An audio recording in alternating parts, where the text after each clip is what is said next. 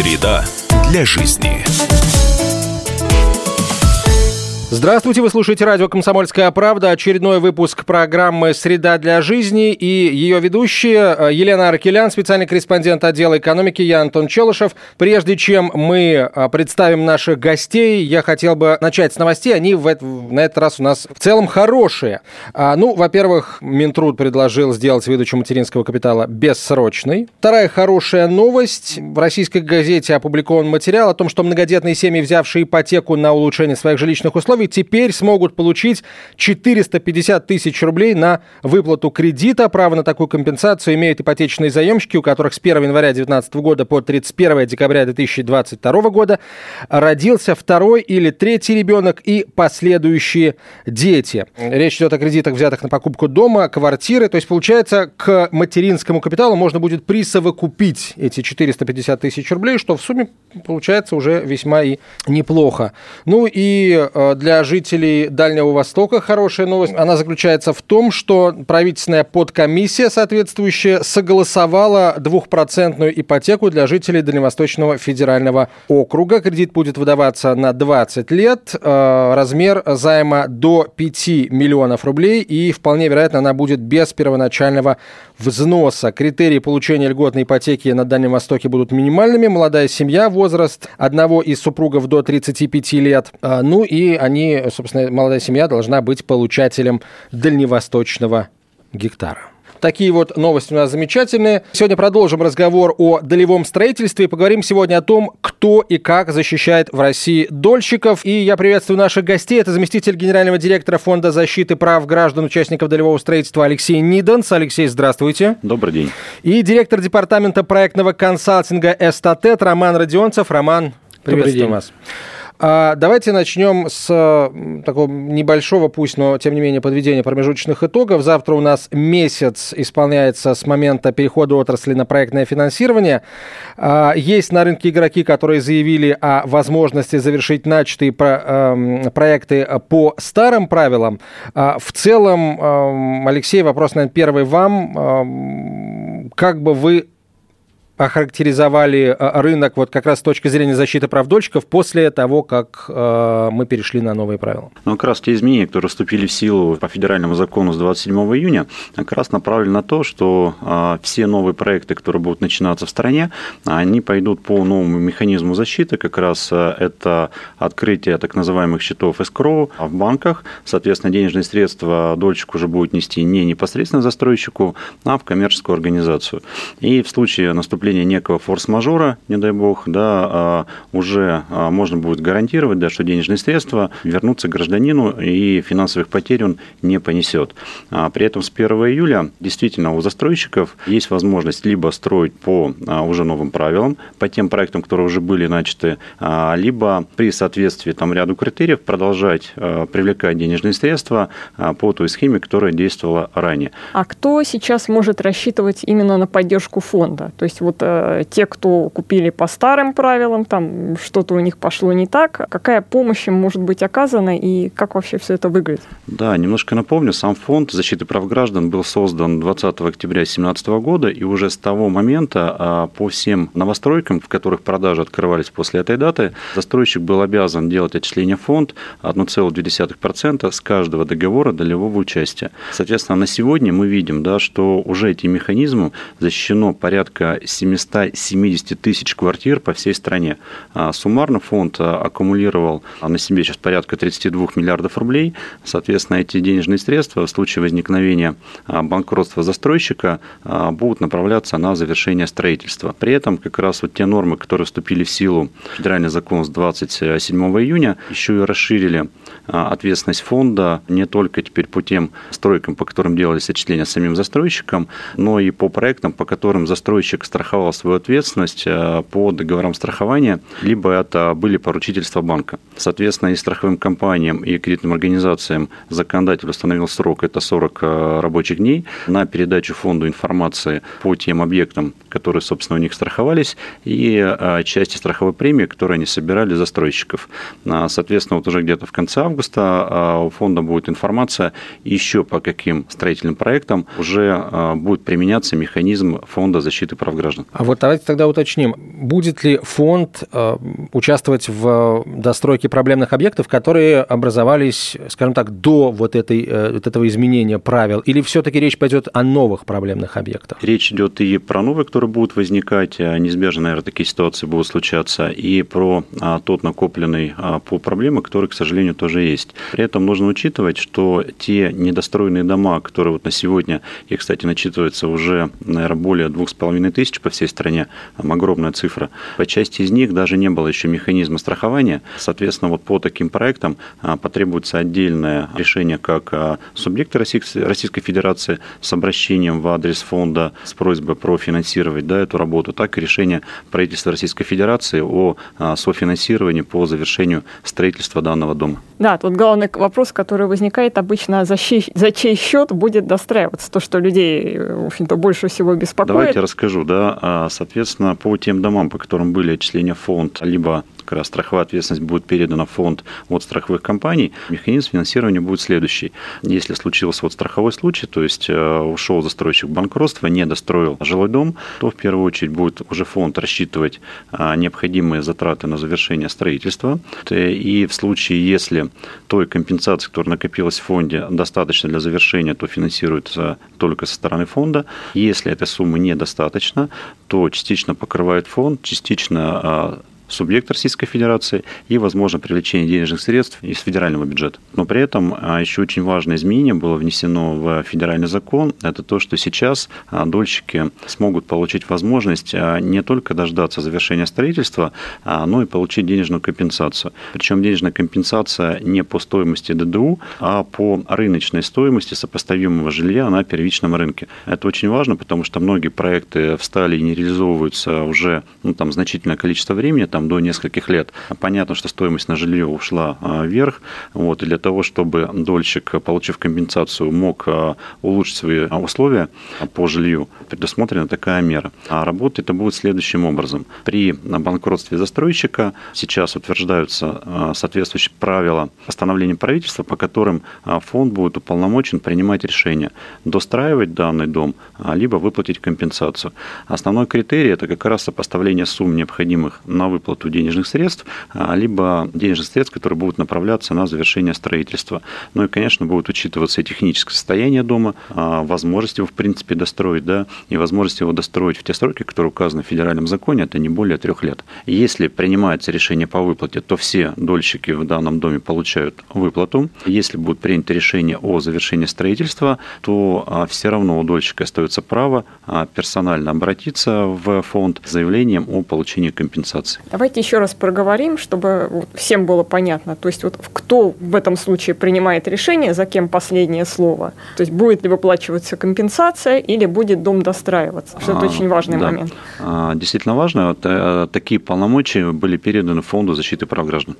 То есть не надо собирать 25 собраний, чтобы все там проголосовали именно за такой вариант. То есть э, да, смотрите, вот а, ранее действительно была такая форма, как принятие решения собранием а, участников строительства, причем ранее и не было такой возможности, как проголосовать а, за выплату компенсации. Вот, была возможность только выбрать способ завершения строительства. Это передача объекта либо новому застройщику, либо создание ЖСК. Но не на все проекты, к сожалению, находился инвестор, который был готов приобрести недострой, завершить строительство и передать квартиры дольщикам. А создание ЖСК – это, по сути, дополнительное финансирование финансирования со стороны тех же самых дольщиков завершение строительства. Если вдруг получалось так, что а, стадия строительства еще, ну там, скажем так, э, далека до завершения, то это значило значительные средства, которые должны были дольщики сами же и внести. Сейчас, так как организована поддержка по финансированию, там, по сути, с федерального уровня, да, необходимость в таких собраниях, она, ну, по сути, отпала, а фонд будет принимать решения на объективных факторах, да, на ту информацию, которую он смог собрать. Это стоимость рыночная по тем площадям, которые которую нужно передать дольщикам, и э, экспертная оценка по завершению строительства и по срокам. То есть это будет абсолютно объективная оценка. Смысл в том, что из-за роста цен как бы дольщик может получить больше, чем он вложил, получается, в свое время, да? Да, получит э, компенсацию уже дольщик по рыночной стоимости. При этом есть важная оговорка, да, что э, эта компенсация не может быть меньше, чем сумма указана в договоре долевого участия. Сейчас прервемся на несколько минут, продолжим после короткой рекламы. В нашей студии заместитель генерального директора Фонда защиты прав дольщиков дольщиков Алексей Ниденс и директор департамента проектного консалтинга «Эстатет» Роман Родионцев. Оставайтесь с нами. Среда для жизни.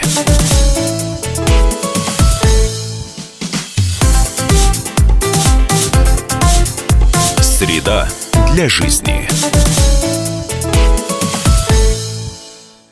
Возвращаемся в студию. Эм, программа «Среда для жизни». Елена Аркелян, специальный корреспондент отдела экономики, я Антон Челышев. И наши гости сегодняшний заместитель генерального директора Фонда защиты прав дольщиков Алексей Ниденс, директор департамента проектного консалтинга компании «Статет» Роман Родионцев. Говорим мы о том, кто и как защищает дольщиков в России. Роман, а вот конкретным цифрам перейти. Насколько за последние пять лет у нас недвижимость в целом подорожала? Ну, в среднем.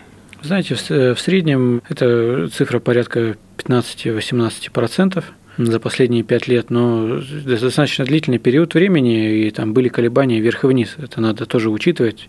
Все в зависимости от того, в какой момент э, покупатель вошел, так сказать, в сделку. А второй момент э, все равно, скажем так, с рыночной оценкой э, сопоставимого объекта на текущий момент.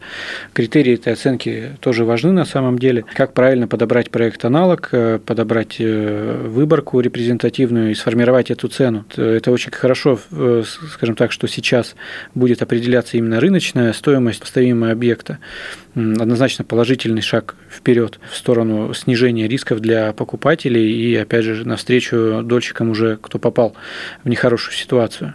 Главный вывод, несмотря на переход на проектное финансирование и на эскроу счета, а, дольщиков по-прежнему защищать нужно у нас. А, дольщиков защищать нужно, и это как раз а, наша цель. А, здесь дело в том, что уже, к сожалению, проблема достаточно сильно там накоплена. На сегодня по стране более 2,5 тысяч проблемных домов. И понятно, что те механизмы, которые сейчас новые прописаны в федеральном законе, они степень защищенности ну, очень сильно повышают. Да?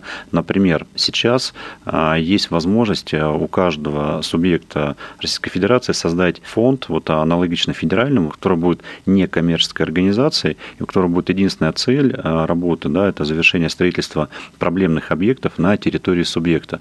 И как раз прописаны все механизмы, с помощью которых этот фонд региональный э, сможет организовывать завершение строительства домов. Это очень большое подспорье вот э, федеральному фонду, потому что такое количество проектов из федерального центра поднять, конечно, ну, там невозможно. Да, расчет на Москву исключительно не во всех случаях хорошее Слушайте, дело. а регионы, они вот, вы говорите, у всех регионов есть право, они этим правом право насколько охотно пользуются? Вот потому что все-таки право это не обязанность, и получается 50-50, то ли появится он, то ли не появится. А, смотрите, а, вот мы на связи там со всеми субъектами находимся, и большинство из них а, очень активно с нами консультируются как раз по вопросам создания фонда, планируют уже до конца текущего года провести там необходимые мероприятия для того, чтобы данные фонды были организованы. Здесь надо напомнить, что полномочия у регионов создавать свои региональные фонды поддержки дольщиков появились появились 11 июля. Насколько велика потребность в создании таких региональных фондов? Какие регионы уже такие фонды э, создали или, по крайней мере, приняли решение об их создании?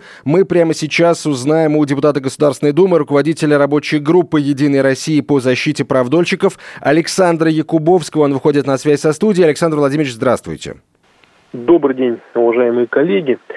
Безусловно, хотелось бы отметить, что само изменение в законодательстве было продиктовано как раз а, рядом а, регионов, которые еще до изменений, которые мы приняли, которые подписал президент, а, в своих регионах создали такие фонды, но, к сожалению, они столкнулись с правовой казуистикой, когда, в принципе, они не могли расходовать региональные бюджетные средства и этими средствами наполнять созданные уже фонды и за счет этих средств, этих фондов достраивать проблемные объекты. Именно поэтому э, мы, э, в свою очередь, приняли те изменения законодательства, которые на сегодняшний момент позволяют это делать. Ну, к примеру, ряд э, регионов, таких так, как Республика Татарстан, Приморский край, Ульяновская область, вот эти регионы, в которых такие фонды были созданы до, э, соответственно, изменений в законодательстве и которые, собственно, нас и подтолкнули к тому, чтобы эти изменения внести.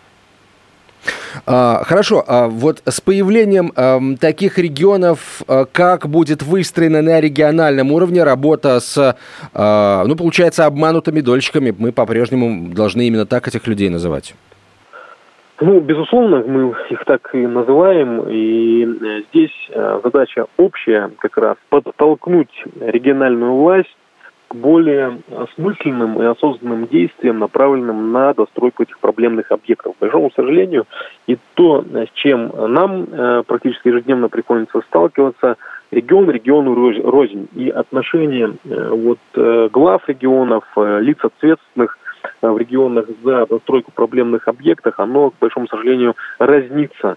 И здесь мы э, будем настаивать и будем э, максимально использовать наши ресурсы, направленные на то, чтобы фактически заставлять регионы это делать. Потому что, э, конечно же, федеральный фонд поддержки прав граждан участников долевого строительства – это одна история, она глобальная, и она, безусловно, действует и действенная, но при этом, э, на мой взгляд, регионы должны нести солидарную ответственность, потому что э, в первую очередь проблема обманутых дольщиков, которая появилась в том или ином регионе, она в том числе связана с работой органов государственной власти на местах. На мой взгляд, появление проблемных объектов без э, попустительства региональных властей, муниципальных властей, оно ну, невозможно. Поэтому, собственно, региональные власти, они обязаны нести ответственность по достройке таких объектов, поэтому они э, обязаны и создавать эти фонды, наполнять деньгами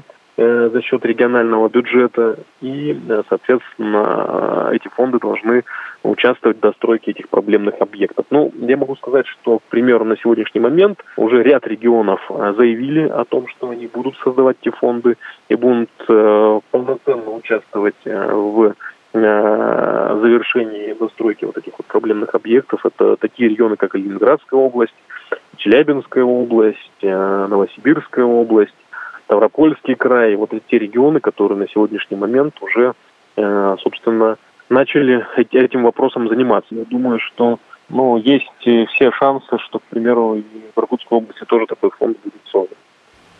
Как, какие меры воздействия можно будет э, применить к тем регионам, которые не захочет воспользоваться этим правом? Потому что вы говорите, регионы обязаны, но по закону у них есть такое право. И воспользуются они им или нет, большой вопрос. А, ну, во-первых, э, я думаю, в интересах каждого региона э, все-таки решить вопрос с проблемой обманутых дольщиков. Э, и то, что особо остро на этой проблеме заостряет, внимание наш президент Владимир Владимирович Путин, собственно, к этому такое важное подтверждение – и поэтому я думаю, что главы э, все-таки осознанно подойдут к данному вопросу. Как я еще вижу эту ситуацию, э, на мой взгляд, необходимо также вводить в KPI руководителей э, регионов, добавлять вот такой пункт как наличие или отсутствие э, проблемных объектов э, долевого строительства в регионе. Я думаю, это тоже будет достаточно серьезным стимулом для глав субъектов э, к тому, чтобы все-таки разобраться с этой проблемой, которая действительно носит достаточно масштабный характер в нашей стране. И еще раз повторюсь, что здесь как раз должна быть персональная ответственность руководителей субъектов, потому что, на мой взгляд, еще раз, проблема с обманутыми дольщиками возникла в том числе при попустительстве как раз э, исполнительных органов государственной власти региональных и местных. А, спасибо большое. Александр Владимирович на прямой связи со студией был депутат Госдумы и руководитель рабочей группы партии «Единая Россия» по защите прав дольщиков Александр Якубовский. Сейчас прервемся на несколько минут, продолжим после короткой рекламы. В нашей студии заместитель генерального директора Фонда защиты прав дольщиков Алексей Ниденс и директор департамента проектного консалтинга «Эстатет» Роман Родионцев. Оставайтесь с нами. Среда для жизни.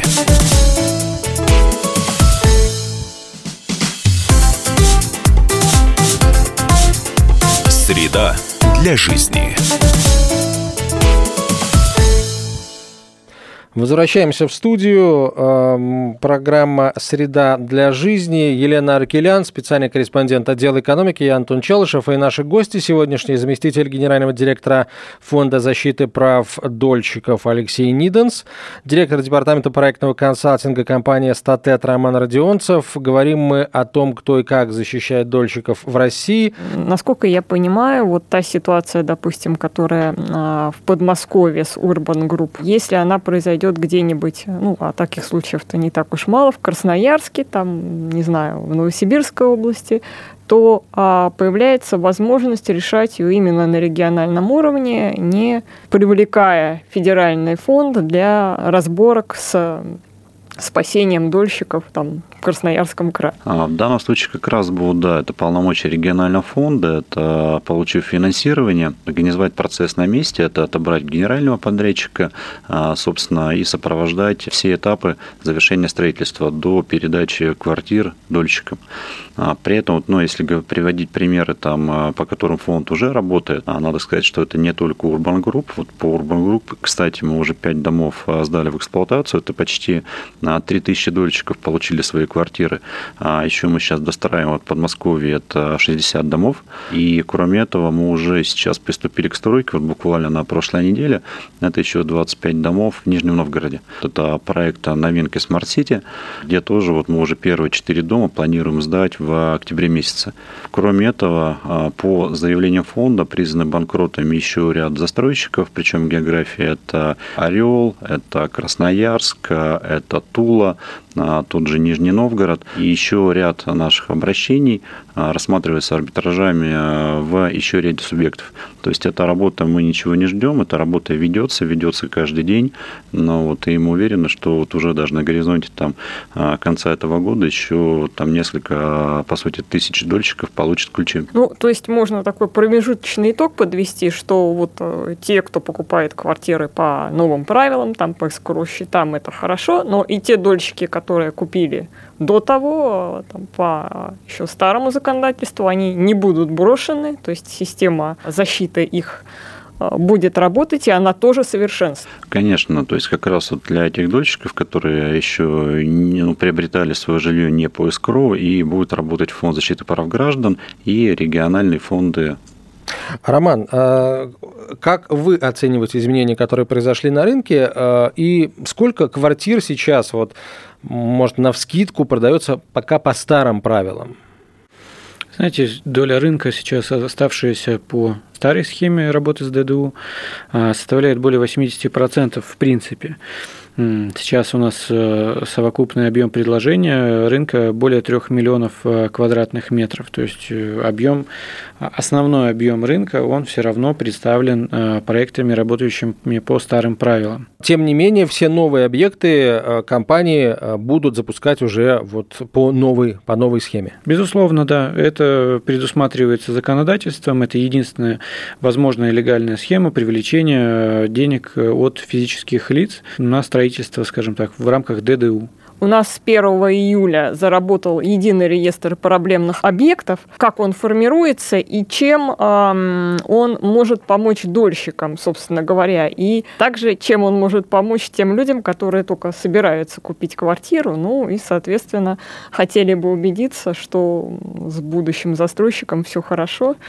Да, действительно, в силу федерального закона открыт такой реестр, он публичен, он располагается на интернет-ресурсе «Наш Дом РФ». Оператором этого реестра является компания Дом РФ, и, соответственно, этот реестр ведется. Вот я смотрел сегодня утром, а, как раз в этом реестре представлено 2548 домов, а, которые являются проблемными. По каким признакам включаются дома в этот реестр? Там три критерия определено в законе. Первое – это то, что застройщик, который реализовал проект, ушел в банкротство. А, второй критерий – это то, что нарушены сроки передачи а, ключей до дольщиком по ДДУ более чем на 6 месяцев. И третий критерий, если застройщик не выдержал сроки сдачи дома, также на 6 месяцев. Таких домов достаточно много, и нужно понимать, что система работает в автоматическом режиме, вот проверяя все данные, которые размещают застройщик в системе единой информационной системе жилищного строительства, оценивая как раз сроки заявленных проектной декларации завершения стройки с текущими датами, да, и вот вычисляя как раз возможную просрочку. А плюс есть интеграция с системой единого реестра раскрытия информации по банкротствам, откуда, собственно, и получает информацию оператор системы о том, что тот или иной застройщик был признан банкротом, и формируется данный реестр. Цифра там меняется, ну, по сути, в онлайне каждый день а можно видеть там, а, ну, как бывают дни, когда там растет эта цифра, бывает, когда там несколько снижается. Если говорить про практическую а, пользу, да, то, во-первых, для тех, кто потенциально предполагает купить жилье в каком-то объекте, может абсолютно точно получить информацию, является данный дом проблемным, либо нет. Вот если он уже на дату принятия решения приобретения является проблемным, конечно, от такой покупки нужно отказаться и присмотреть квартиру в другом доме. С точки зрения защиты прав именно дольщиков, которые уже приобрели, к сожалению, жилье в данном доме. Здесь э, есть уверенность вот у данных дольщиков да, о том, что данный дом проблемный, вот, соответственно, региональная власть, да, и федеральная видят, что этот дом необходимо по нему принимать решения по сначала по проведению процедуры банкротства застройщика, да, и в последующем по источникам финансирования и принятию решения либо по выплате компенсации, либо по ну, по завершению строительства. Тут, э, если вот встать на место дольщика, обычно, как бывает, человеку всегда кажется, что ой, про мою проблему никто не знает, а власти э, никогда не заметят, э, соответственно, не заметят, помогать не будет. Где гарантии, что вот этот реестр, он действительно будет полным, то есть кто отвечает за полноту информации, там, что там не будет пропущен какой-нибудь дом, и, соответственно, не будут брошены какие-то люди, которых вроде как уже оказались в тяжелой ситуации, а а на них еще не обратили внимания. Ситуацию еще не признали тяжелой. Да, за полноту информации как раз отвечает оператор системы, это компания Дом.РФ. Работа построена следующим образом. Есть реестр публичный. Если вдруг а, дольщик обратился к этому ресурсу и не нашел свой дом, но при этом уверен, что он проблемный, да, что стройка не идет очень давно, а, то есть возможность обратиться как раз через форму обратной связи. А, наши сотрудники примут это обращение и запросят все необходимые документы с региона, проведут проведут проверку, и в случае, если информация подтверждается и а, объект действительно проблемный, то он попадает в этот реестр. Не более того, это уже используется на практике. То есть а, уже реально вот за время работы реестра, там три недели, да, несколько десятков домов таким образом были включены в этот реестр. И эта работа продолжается ежедневно. Алексей, но правильно я понимаю, что ваш фонд защищает не только обманутых дольщиков, но и вообще, в принципе, всех э, участников долевого строительства, вот всех людей, которые купили квартиры вот по старым правилам и продолжают их покупать сейчас? Ну да, конечно. То есть э, все, кто покупал ДДУ, по которому еще не, не открывались э, счета эскроу, они попадают под защиту Фонда защиты прав граждан. При этом, если проект на сегодня еще не достроен, и если действительно случится ситуация, когда застройщик не сможет исполнить свои обязательства, то тут будет подключаться фонд и принимать решения там о вариантах либо компенсации, либо завершения строительства. Что ж, спасибо большое. Гостями студии были заместитель генерального директора Фонда защиты прав граждан участников долевого строительства Алексей Ниденс и директор департамента проектного консалтинга компании «Статет» Роман Родионцев, специальный корреспондент отдела экономики комсомолки Елена Аркелян, я Антон Челышев. Всем удачных сделок. До свидания.